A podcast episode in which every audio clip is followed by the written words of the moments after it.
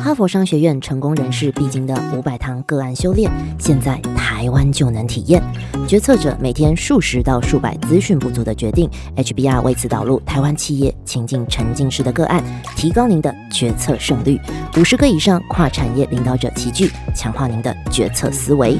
第八期领导者学程席位倒数中，早鸟还享七五折优惠哦！现在就到说明栏点击报名，成为成功领导者的一员。欢迎收听财经平方 After Meeting Podcast。现在录制时间为台湾时间三月二号下午五点整。本次的主题是通膨扰事，消费回温。最近开出的总金数据，消费强，通膨也不差，是不是让你看不清投资市场了呢？邀请你参加我们在下周三三月八号 MM 全球经济展望线上分享会，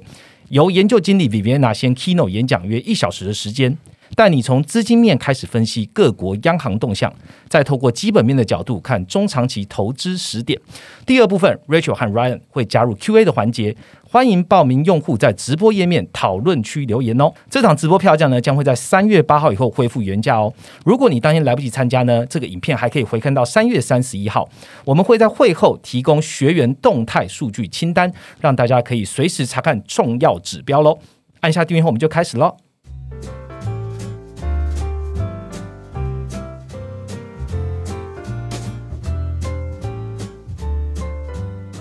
Hello，大家好，我是财经方的 Roger。二二八年假期间呢，市场应该都在关注三个英文字啊，PCE 啊，简单讲就是个人消费支出物价指数了。美国一月的 PCE 物价，核心 PCE 物价呢，都是双双超过了这个市场的预期哦。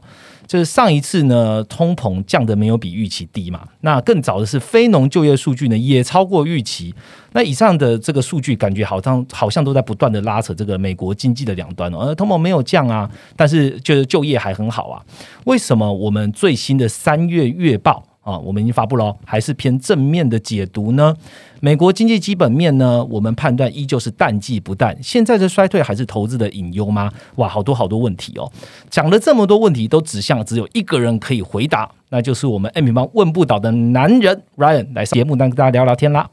Hello，大家好，我是 Ryan。好，Ryan，我们等一下有很多话要聊，所以呢，节目一开始呢，先请 Ryan 帮我们回顾一下本周行情重点好了。好，那其实本周行情主要还是延续二月中就是公布 CPI 这个放缓速度不如预期的这个走势啊。其实美国的三大股指它是都是小幅下跌，那欧股的话只是震荡为主，可能像是主要的国家德国、英国、法国，它的股市的涨跌都呃都不一，但是振幅都在一趴以内。那雅股的话只是相对强势，可能说大家有看到就是台股二八连假之后，其实原本是先大幅开低嘛，对，那后来在半导体啊、IC 设计，可能像是台积电、创意、联发科带动下，又重新站回一万五千六百点。那入股则是在最新的二月 PMI 进一步的一个回升之后，上证指数其实是创下近期的一个新高。对，所以整体的全球股市的涨幅，就是其实呃只有亚股比较强。那如果说看整体全球是呃全世界的话，其实多数是。呃，反映就是 CPI 公布前的一个涨幅比较大，那 CPI 之后是有所收敛的。对，那这也反映在近期就是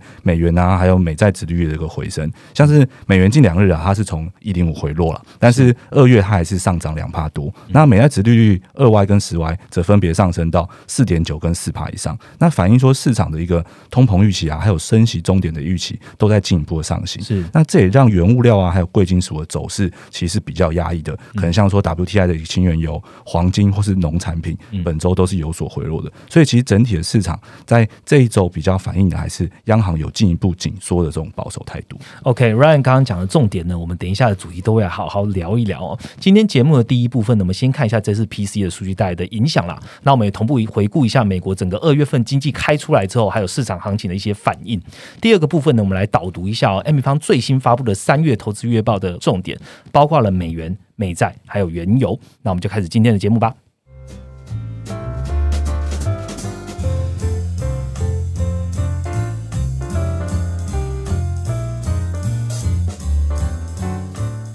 好的，马上进入我们第一个主题啦。刚刚聊到了廉价期间，大家关注的就是 PCE。在开始深入了解之前呢，还是帮听众朋友科普一下好了。这个 Lesson One O One 哈，什么是 PCE，跟 CPI 有什么不一样？？Ryan 帮大家解读一下吧。好，那其实 CPI 跟 PCE 物价都是是美国两个主要衡量通膨水准的一个经济数据啊。那其实两种物价都是使用就是家庭消费一篮子的商品和服务的方式去衡量说，哎，每个月的一个价格变化，也就是我们平常在讲的通膨。那不过说 CPI 跟 PCE 它这个一篮子商品和服务其实。呃，内容是差距很大的。像 PC 物价涵盖的范围是比 CPI 更为广泛。那 CPI 它只有在就是家庭消费者中，就是你自己付出的一个支出，可能像是例如说大家最熟耳熟能详就是房租。那房租在每个月的支出占比一定比较大嘛，所以它就成为 CPI 占比三到四成的一个最大权重的一个项目。那 PC 物价它的涵盖范围是民众所有类型的一个消费，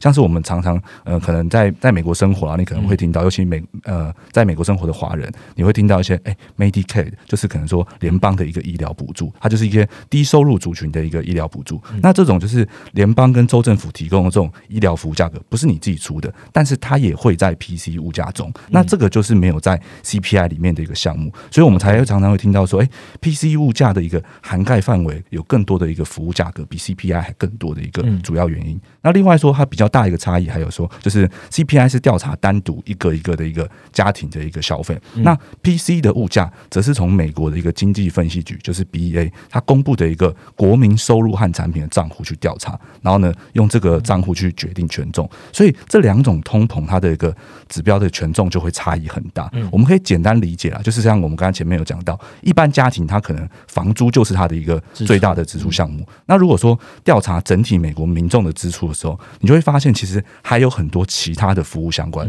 可能不是你自己出。刚刚讲的，哎，政府帮你出的，所以它自然就是在 PC 的物价里面，它的房租占比就会明显低很多。而且 PC 物价还有就是两个好处，就是说它考量了一个动态权重，还有一个替代的一个效应。可能说像是在肺炎疫情的一个期间呢，几乎的所有的一些旅行都是被被迫终止嘛。但是因为 CPI 它是一年才调整一次权重，然后这个这边特别补充一下，它是今年才改成一年调整。一次，以前是两年调整一次，对，现在是在今年一月正式改成一年调整一次，所以可能说当时的一些可能说像游轮啊、游轮或是机票，在当时在 CPI 里面都是维持一个旧的权重，但是可能那时候都已经没有人在打，对，都归零了。但是在 PC 的物价，它就可以针对这个做出一个及时的反应。那在替代效益的部分也是一样如此哦。就像我们可能经济学课本里面最常举的一个例子，就说，哎，苹果在这一个月变贵了，然后如果你想吃其他水果的话，你可能就只好去购买。比较便宜的一个橘子，那 CPI 就捕捕捉不到这样的一个变化，那 PCU 一的一个物价才能够。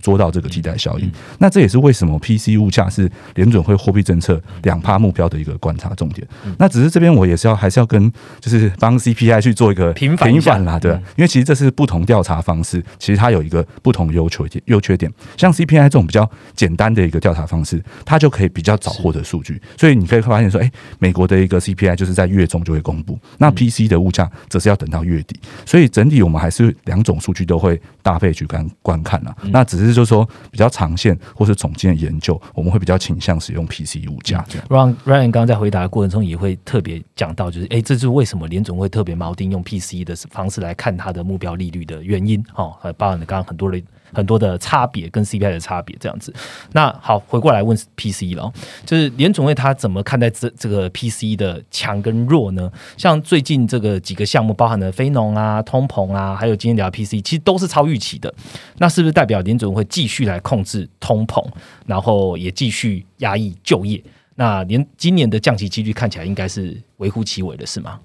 好，那针对这次 PC 物价超出预期哦，其实 M 平方有特别针对。就是这件事情，把一些我们研究会看的一个 PC 的细项，就是新建到我们前台的一个图表里面。那目前我认为说，当前通膨超预期有两个重点。第一个是房租的一个项目，它在一月的时候刚好碰到一个去年的一个最低的基期，那它的月增也没有一个明显的放缓，所以它让这一个月的一个年增是逆势的给整体的通膨有一个比较强的一个支撑。不过这个部分我自己个人认为是不需要太担心，因为它的二月基期回升会非常。快速，所以即便说下个月房租的月增还是维持高等，它年增率都还是会下降。对，这个是没有办法，除非它月增又又超出预期，但是这个几率比较不高，这样子。那第二个重点是，就是市场跟联总会比较关心的部分，那就是目前其实呃，从去年年底以来，就是国际的解封加速，可能包括中国的一个清零政策的开放，其实确实是有造成美国的一个服务业消费是比原先预期的还要强劲。那如果说你去观察，就是超过整体 PC 物价月增率，这次呃这次的那个月增率是零点六，所以我们把这些超过零点六的项目抓出来，其实集中在就是非耐久材的商品，然后能源商品，还有普遍的一些服务的项目，可能说住房啊、交通运输服务、金融服务、专业服务，然后娱乐服务、餐厅，还有一些住宿啊、旅游的这些项目。那确实显示说，就是服务业的消费其实支撑着现在的一个 PC 物价。不过我们也可以发现说，这些月增率明显大于这个整体零点六帕月增率的一个项目，其实集中在交通运输。餐厅、旅游这些跟国际解封加速比较有关的项目，那这些项目它基本上加起来都有超过一趴以上月增率。那我对于这部分看法是归类到这种就是比较像是短期一季的一个因素。那之后这种就是它会势必会慢慢的恢复正常，因为你刚开放的时候一定是上升最快，报复性消费，对对，算是报复性消费的一种。所以美国它其实中长线的一个通膨趋势，其实我觉得还是应该要回到就是可能说房租的项目，然后服务排除住房的一些通膨。那目前其实房租跟我们前面讲的一样啊，其实很高的机会会跟随着就是呃已经大幅下滑的一个新租约租金，然后呢还有机器的一个因素，可能在 Q one 底它的年增就不会再创高。是那服务排除住房的通膨，可能就要从就业数据去看，哎，供需数据有没有好转？那我这边稍微补充一下，就是我们目前可能会看到，就是美国的一些职位空缺数，可能它在哎去年十二月还是逆势的一个回升，是，但是这个数据因为它是经济数据，然后它滞后了两个月，那我这边再补充一下，就其实如果你去看一些美国的一些就是呃，就是算我们的一零四的这种网站，网站，真才网站，像是印地，它其实现在的一个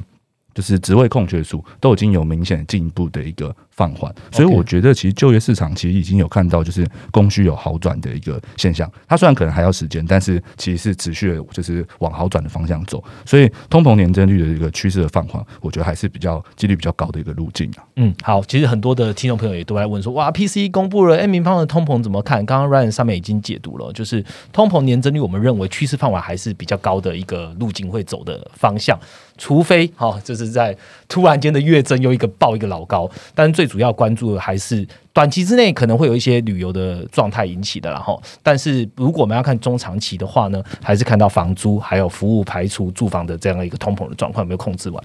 现在聊一下 PC，聊完之后我们都会知道说，哎，其实联储会锚定的就是 PC 嘛，不管是 PC 往上加零点五趴，往上加零点七五，或者往上加多少一趴。基本上都是以 PC 为准。好，那联总会看到了这个 PC 之后呢，最近这些官员有没有出来喊盘？哦，没有，其实不要说喊盘啊，应该说官员有没有出来对于通膨啊，还是利率啊，发表一些谈话？我们借由这个机会跟听众朋友好好说一下吧。好，那其实联总会态度的部分，其实我们认为是升息的终点，它上调幅度应该会比较有限。因为你会发现，我们在录音的今天啦，就是今天是礼拜四的一个时间。那今天市场的 Fair Watch 的升息终点预期，它已经默默的一个上调到五点五到五点七五，到五点七五了。对，就比方说市场预期接下来三月、五月、六月、七月都会升息，总共还要升息四嘛。那这是比年初的时候预期的还高了三码。如果有关注近期委员的一个发言的话，可能包括芝加哥联储的行长啊，明尼阿波利斯联储的卡什卡，他前面其实都有提到，就是货币政策它其实不应该去过分的依赖一些金融市场的一个预期。OK，其实最佳路径它还是应该要以经济数据为主，所以三月会议前公布的这个 CPI 还是比较重要。那那另外就是说，我们现在比较关注的是联准会会不会去改变它在去年二零二二年的一个九月，就是一直以来的一个沟通的一个利率的前瞻指引。它当初的一个利率前瞻指引是表示说，哎，我们升息的终点是升息到实质利率翻正大概多零点五到一帕，也就是说，升息终点可能是现在的一个核心的 PC 四点七趴的一个年增，就是再加上零点五到一趴。那其实现在如果是以四点七加一趴，其实就是目前现在市场预期的。五点五到五点七五的一个区间。那如果说联总会没有去沟通改变这个利率潜在指引的话，那搭配我们刚刚前面对于一些呃 PCE 的一个解释，就是它虽然说有一个反复，但是基本上很难创高的一个情况。那我们会认为说联总会它大幅去上调升息终点的一个几率，其实并没有到很高哦。嗯，我们现在看到这个市场上，不管我们之前讲的密大什么通膨预期这些，它的预期的在通膨预期心理上面，其实呃都会。目前的状况都是往上走的哦。但是我觉得联储会刚刚 Ryan 讲的这两个人，他都说：“哎，不要过度依赖预期，我们就看实际发生什么事情。”所以三月的 CPI 我们很重要，而且三月也是联储会重要的会议。好，我们就来看一下，就是三月联总会在这个前瞻指引这边有没有改变，或者是 CPI 有没有先开出来，让联总会有更。更这个没有令人信服的通膨，所以他们联储会还会有更大的措施。对，然后其实我这边补充一下，其实他们三月开会的时候，就是我觉得他们如果要改变，就是 CPI 如果公布的时候，他们会先预告。因为正常，其实他们联准会的官员都会希望市场的沟通是良好的，所以他如果真的也要改变，其实他也会在就是派委员出来公开发言，这种感觉。缄默期前还是会放，缄默期前一定和一定会讲一些话，这样让你有心理准备。好，反正 M P 方的短评会持续 follow 这件事情。OK，呃，Ryan 在这一次我们最新的三月投资月报里面有写下，光是第一句就标题就写了美国淡季不淡。那其实很多基本面数据好像都在就是表达，就是美国经济活动其实还是非非常好的哦。那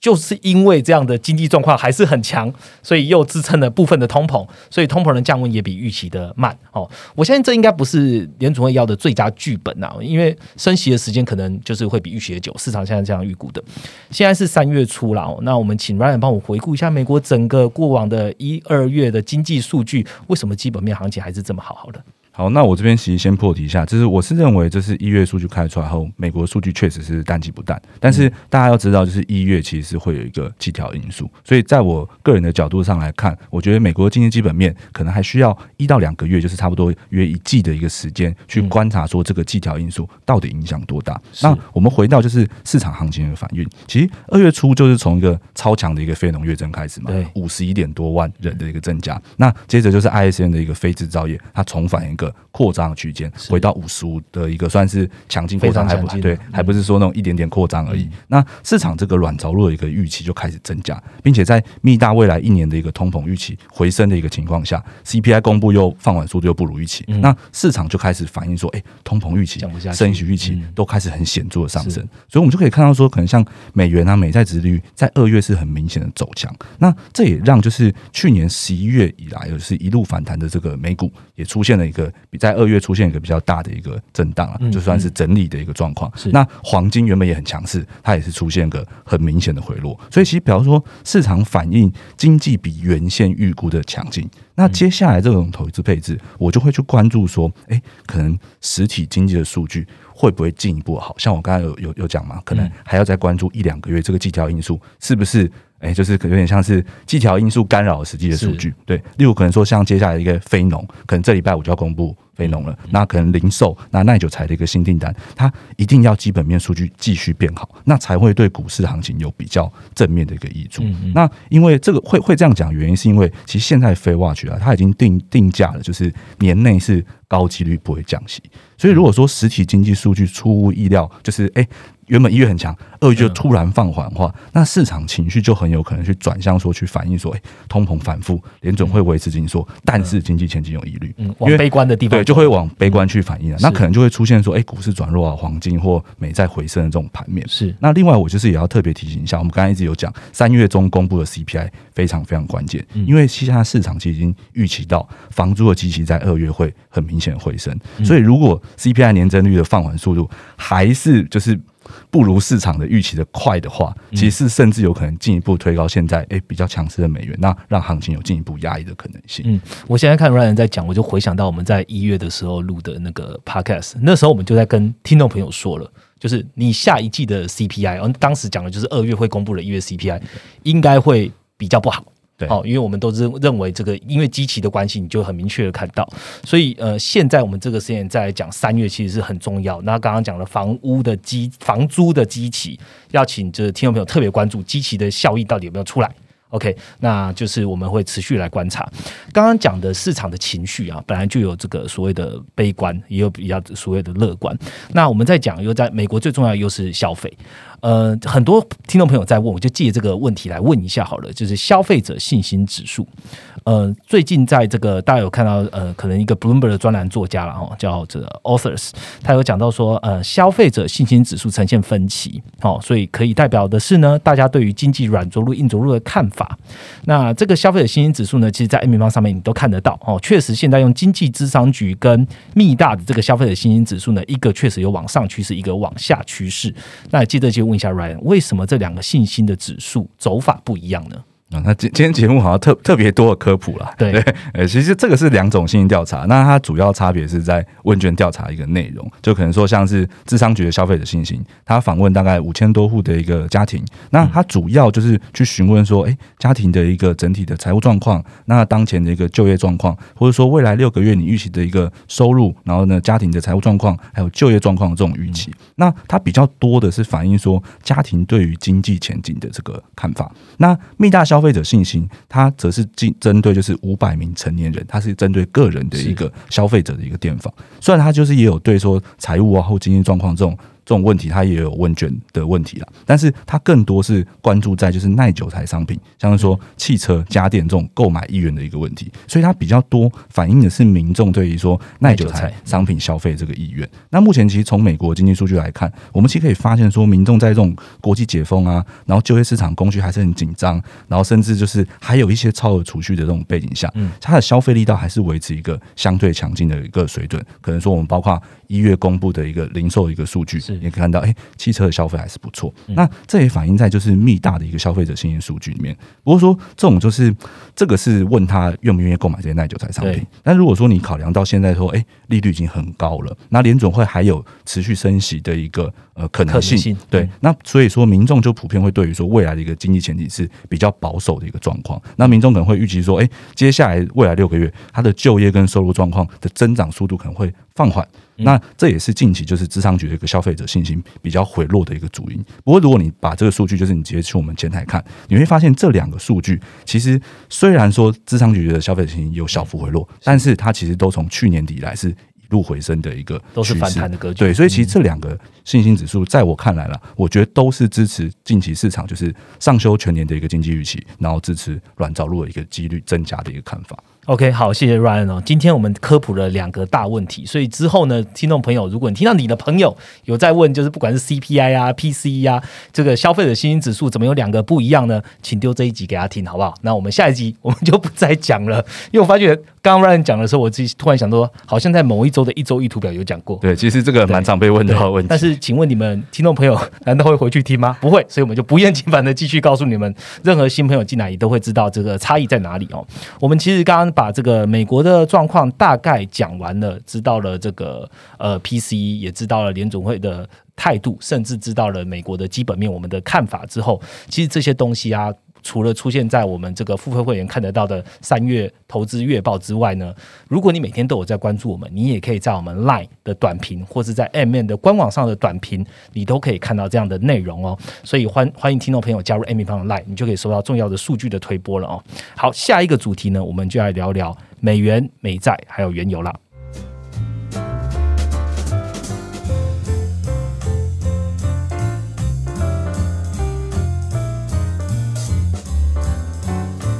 好，马上进到我们第二个主题了哦。刚刚 Ryan 已经花一点时间把美国二月啊发生一些经济数据大概跟大家讲了，所以我们发布了我们三月最新的投资月报。这一次的这个月报名称叫做“通膨扰市，消费回温，经济仍在复苏路上”。那我们呢就把月报里面的部分内容呢，透过这一集 Podcast 来看大家聊一聊。第一个，我们来问美债。呃，美债啊，刚刚 Ryan 其实已经讲了，呃，二月的公债呢，本周突破了，这公债收益率本周突破了四点八，十五年新高啊，然后也是二零零七年啊以来的这个高峰，十几年外倒挂更明显了，连续九个月就是来到了一个很很夸张的位置，已经负零点八九 percent 了。Ryan 为什么短债现在那么高？应该说长债其实也很高了。哦，对啊，其实现在是分别回到四点九跟四趴以上。对，那我自己是觉得现在长短利差的这个倒挂加深，其实，在短端的部分，我觉得是反映联准会上半年还会继续升息。我们刚才前面讲到，可能还会再升息四嘛。那短端就是一定要去反映这个呃，就是升息的最底端利率的一个升息状况。那长段部分，其实近期值月回升，我觉得反映的是经济前景在上修，然后呢。通膨预期的一个上行。嗯那这个部分，我建议大家要用数据去追踪啊，就是比较容易弄清楚说市场正在反映什么样的一个预期。是像我们之前有其实有把十年期的美债分成三个主要的组成嘛，就是通膨预期、利率跟经济的预期，还有 ACM 的一个期限溢价期限溢价。那这个我们都有建在我们前台的图表。那我这边做一个比较简单的举例，可能说像我们在一月下半的时候，我们其实就已经有发现，就说诶，通膨预期啊，利率预期正在上升，那只剩下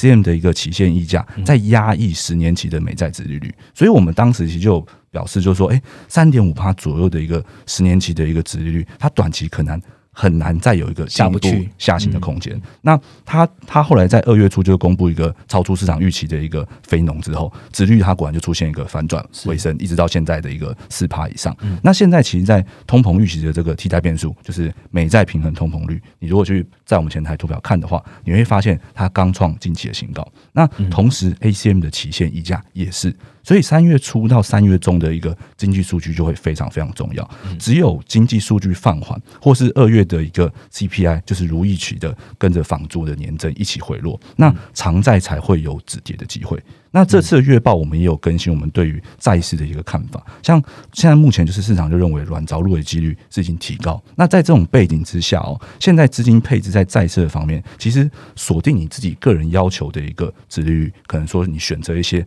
短期限的美债，或是选择一些企业债，那以这种持有到到期的，然后持而且是要持有现货，这种持有到到期的方式，可能才会是债市投资比较好的一个选择。那我这边用比较简单白话方式跟大家讲啦，就是假如说你认为现在的经济的软着陆的几率是提高的。那其实照理说，在偿债的部分，因为它包含比较多的经济前景的预期，你认为经济变会变好的话，那你偿债的一个持有价值自然会比较低一点。那在反映到为什么我们会在这一个次的一个月报里面去特别提到一些短期限的一个企业债的原因，就是因为如果经济变好，那其实，在企业债的一个部分，它的违约几率是会降低的，所以才会在这一次月报，哎，有稍微更新一下我们债市的看法。但是这边还是要强调了，我觉得现在的债市的投资已经不像我们去年在呃 Q 三 Q 四的讲的时候讲，就是要要赚比较大的一个资本利得这种感觉。现在其实比较像是，哎，有一个很高的值率，可能说我们现在两年期的一个值率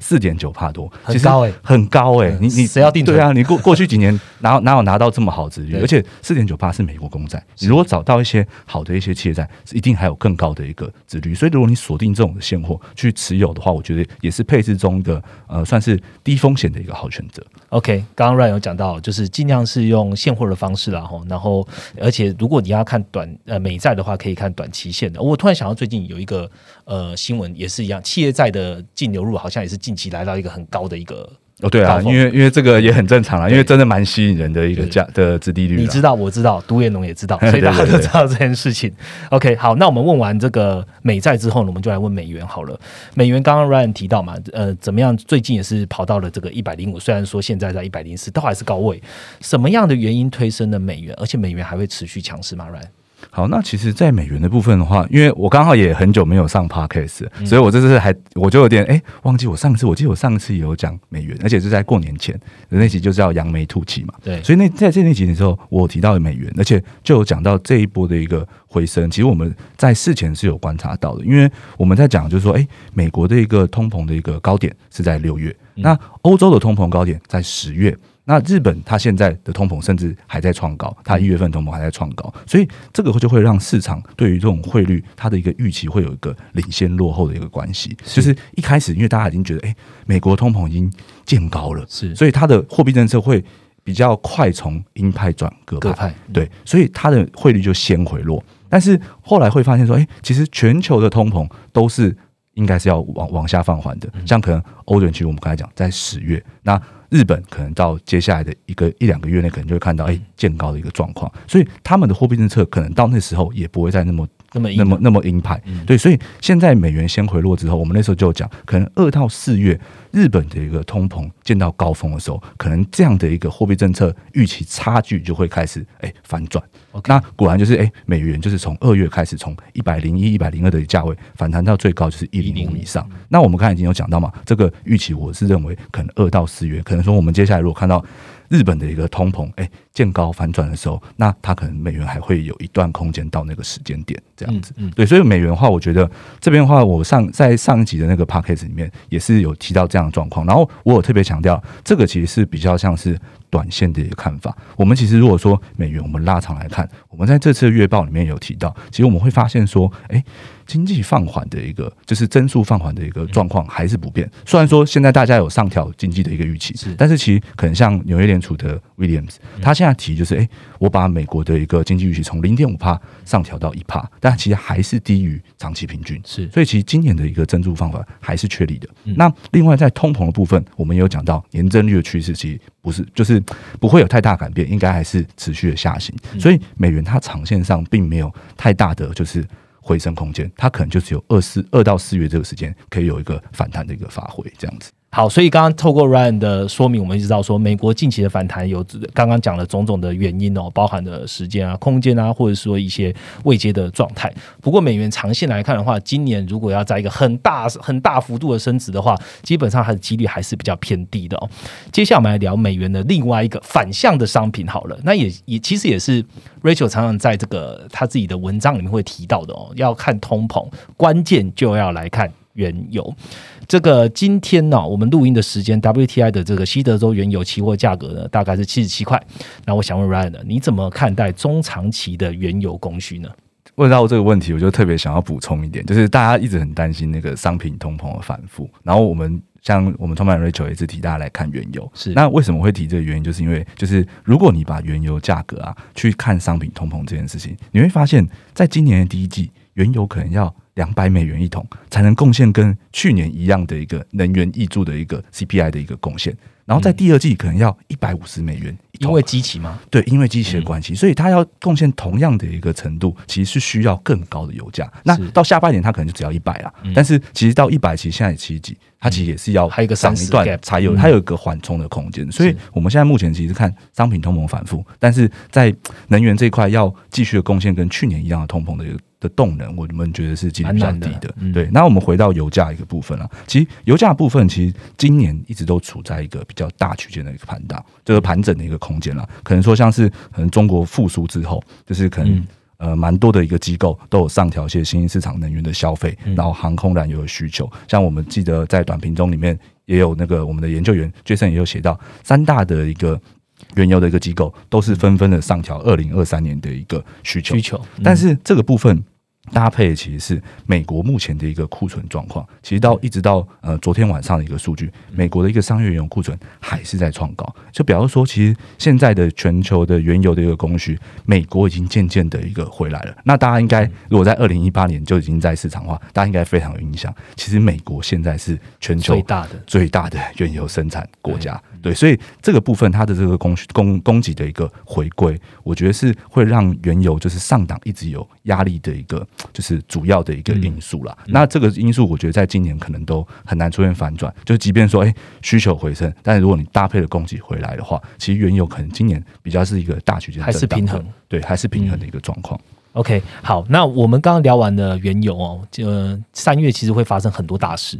每一次的这个 M 平方发布的月报啊，我们都会在最后告诉听众朋友，呃，告诉阅读的这个这个订阅会员说，还有哪些后续观察重点是这个月的重点，重中之重。那今天也利用 p a r k 请 Ryan 跟大家讲一下，我们这个月写的三月月报有什么后续观察重点，要请听众朋友一起来关注的。好，那我们这一次的后续关关注重点，我们其实刚才前面已经讲了一个讲很多次的，就是嗯。二月的美国 CPI，三月公布的二月对 CPI，对，三月中旬公布的二月的 CPI，、因为它会决定说接下来联准会会议上可能是不是要进一步的会讲什么？会讲什么的一个重点嘛。那我们刚才前面有讲到这个 CPI 有几个重点，就是房租的一个是。基期。那它当然除了房房租以外，我们也会去看就是服务排除住房的一个部分，会不会有一个哎、比较多的一个放缓？但目前看起来不会这么快，但是趋势没有改变。是对，那这是呃通膨的一个部分。那这个通膨其实延伸影响到就是全球央行的一个利率动态决策了。对，那中间会插一个就是三月八号有一个鲍威尔的一个听证会。那这个部分的话，就是我们有先就是我们先在 p a r k 提到了，但是因为它在 CPI 的公布之前，所以。嗯，就可能要搭配观看了，就是因为它还没公布 CPI 嘛，所以你也没办法确定说它是不是会在这边就对货币政策表达很多的一个意见。但是毕竟鲍威尔人家主席讲话嘛，就是可能大家还是要关注一下这件事情。那这这边的话，就是讲到哎，从 CPI 到鲍威尔听证会，最后面就是到三月底，就是美国、欧洲还有各个就是主要国家的一个央行又要开季度的呃央行利率决策会议。那我们目前其实这边刚刚有前面一直有讲到，就是其实 CPI 会决定。各个央行的一个动态，所以我们这是建议啊，就是你把这个通膨的数据先把它抓出来，把它每一个看一看，然后去思考一下，他们还有没有可能进一步去上调的一个可能性。像可能说美国的这个 CPI，如果这次放缓的速度还是不预期、不及预期的话，那联准会可能就会朝向。市场的现在目前预期可能说再生四码的这种方向去走。那欧洲、日本其实也是一样，因为像可能说欧日的状况是这样，就是像日本的一个它的一个服务的一个消费通膨，其实在一月的时候也是出乎意料的一个高预期，但这跟国际的一个解封加速是有关系的。那这个部分的话，可能就要去看，哎，日本央行会不会在这这边它的一个新任的一个央行行长上任之后去做一个进一步的一个表态？OK，Ryan 跟把大家这个点出来三件这个三月一定要关注的事情呢，我们。持续再跟大家讲一下好了，第一个应该是鲍威尔听证会嘛，他大概几号啊？呃，三月八号，三月八号是不是？三月八号有多重要，你知道吗？三月八号不只是鲍威尔听证会，还有 N 平方的 MEO 哈线上展望会，比别人会来告诉你比鲍威尔更多的内容。OK，那第二个是这个美国的 CPI 哦，其实就是隔几天而已嘛，对不对？对，CPI 就公布了，三月公布二月的 CPI。那接下来大家还是要关注的是三月月底好最重要的季度的全球央行的利率决策会议。这三个时间，请大家都可以记起来。那如果你现在这个手机没有办法直接记，没有关系。呃，你如果已经是我们 N 平方的年缴会员，你在 M 面的这个财经日历，基本上你都会收到这样的通知，你就可以直接点击进来看了。好，今天的 p a c k e t 大概聊到这边，接下来我们来回答几个用户的问题。好了，那我就帮 Ryan 念一下，请 Ryan 来回答哦。第一位用户是呃黄于明，他透过 Line 来问我们。好，那他想问的是，呃，PCE 的上升主要受到房屋、交通，刚刚讲的那些项目推动，哪里可以找到 PCE 的细项呢？还是我就看 CPI 细项就可以了呢？好，那这个部分的话，我们刚才前面有说到，我们就是针对了这次 PC 超预期，所以我们其实会新建 PC 细项的一个图组，在我们美国的一个总金成绩单下面的一个物价的一个区块里面。那你如果听到这集 p a r k 的时候，时候你上我们前台应该就能，我们已经建好了，对，已经建好了。OK，好，那这个连接呢，我就把它放在资讯栏，然后呃，大你呃，这个黄先生，你可以直接点击资讯栏去看哦。第二个用户是呃嘉伟，他要问的是。这个 Rachel 有在课程中有提到，利差可以判断四大象限位置。那如果利差和标的的相关性不高，是否只能视为领先指标，或是只能用来判断所处的位置判断趋势呢？那 Ryan 帮忙回答一下吧。好，那其实 Rachel 他有有提到，就是利差其实是用来判断所处位置的一个不错的一个方式啊。那它也是一个不错领先指标。那你确认说，就是诶。这个利差，然后还有所处的一个位置之后，它对于说判断这个股会在原料是会有帮助的。那我这边做一个比较简单的一个举例了。其实我们在看总金的趋势的时候，呃，我我们的建议真的都是你要拉长来看，因为利差去判断你所在的一个位置的时候，我做一个很简单的举例，像现在超大幅度的一个倒挂，绝对绝对不是正常的，因为正常的经济运行是不应该倒挂，不应该倒挂的，而且。你这样的倒挂就是压抑经济的增速，是那这种东西就是你很确定它会反转，只是时间点你没办法抓到。像看说历史上也是有超过一年以上的倒挂的一个可能性，都是有发生过的。但是你要知道，这东西是不正常的，所以它最后还是会慢慢的恢复正常。那这种东西你要怎么判断？你就得搭配每一个月每一个月的一个经济数据去公布。那如果说基本面的数据，就是慢慢的好转，慢慢的好转，然后呢，央行升息升到能够控制住通膨后，它这个倒挂也会慢慢的从倒挂恢复到常态。那这样的话，经济循环可能就会正式的哎回到扩张的一个区间。就是这个这个部分，就是供你做参考。就是你可能没有办法掌握，就是没有人能够掌握，可能说股市的最低点啊，或是标的的最低点、最高点，可能没有办法掌握。但是有一些事情是呃，就是哎，也不能算是公理啊，但它就是基本上是不会。会变的一个趋势，就是倒挂就是不正常的，那恢复正常才是。才是，呃，恢复那个正常的一个值率曲线嗯才是常正常的态。经济运行对。对对，那就是要变拉长一点来看。嗯，我相信这位这个学员应该是看我们的总经十五堂课在问的问题。那他问的四大象限呢，就是我们景气循环的位阶了。这边让这个没有在看的听众朋友呢，可以了解一下。好，最后一个问题，呃，这这个问题，这个人叫伊森，他想要问的是哦，他看了我们的这个 podcast 吧，他就说。呃，他听到 Dylan 讲这个车市，好、听完之后不太了解为什么二手车价格下降，使汽车违约率增加呢？那下面我就我就不讲，请 Ryan 回答这个问题好了。好，哎、那其实就是你，反正你的抵押品其实就是你的汽车嘛，那你就想说你的抵押品的一个价值正在下降，然后呢，当前的一个市场利率还在上升，所以嗯你的标的物的价值下降，但是利率在上升情况下，表示说你能够怎么样？银行在判断你这个信用好不好，然后你的抵押品够不够的时候，嗯他就会觉得比以前不够嘛。对因为假如说以前低利率的环境，他大家觉得哎呀风险比较低，我就可以建建你比较好的呃就是条件。对那你的汽车的价格原本比较高，那你当然也可以得到比较好的条件。但是当你的汽车价格下降了，然后呢，银行它的一个资金成本又提高的时候是，那它当当然只能给你比较烂的条件嘛。那给你比较烂的条件，你的违约的风险就会比较高。对 OK 简单理解就是这样子。好，这样子，如果你去思考一下，你在用一些贷款的时候，应该就能很快的 link 到刚刚 Ryan 讲的这样的一个呃想法跟逻辑了哈。好，接下来呢，就是我们一周一图表的时间了。今天的一周一图表呢，跟我们今天讲的内容非常有关系哦，也就是我们的 PCE。今天 Ryan 跟大家分享的是美国核心 PCE 物价组成因素的供需面，请 Ryan 跟大家分享吧。好，美国核心 PC 物价的组成图表是由旧金山联储根据消费者支出、价格跟实质消费的数据，拆解出影响 PC 物价的三个因素：供给、需求跟其他。我们可以发现，从中国开放之后，供给面造成的通膨因素已经进一步的缓解，同时需求端成为通膨的一个主要动能。但整体来看，已经不再是过去两年疫情严重的一个期间，供给短缺、需求强劲的格局。预计未来国际解封的一个短期因素恢复正常之后，通膨年增放缓的趋势仍将继续哦。好，谢谢 Ryan 今天跟我们分享这个整个 podcast 的内容哦。今天我们节目就到这边。如果喜欢我们节目的话，记得留下五颗星，并且给我们评价哦。我们不是下周见喽，我们三月八号在线上见喽，拜拜。拜拜。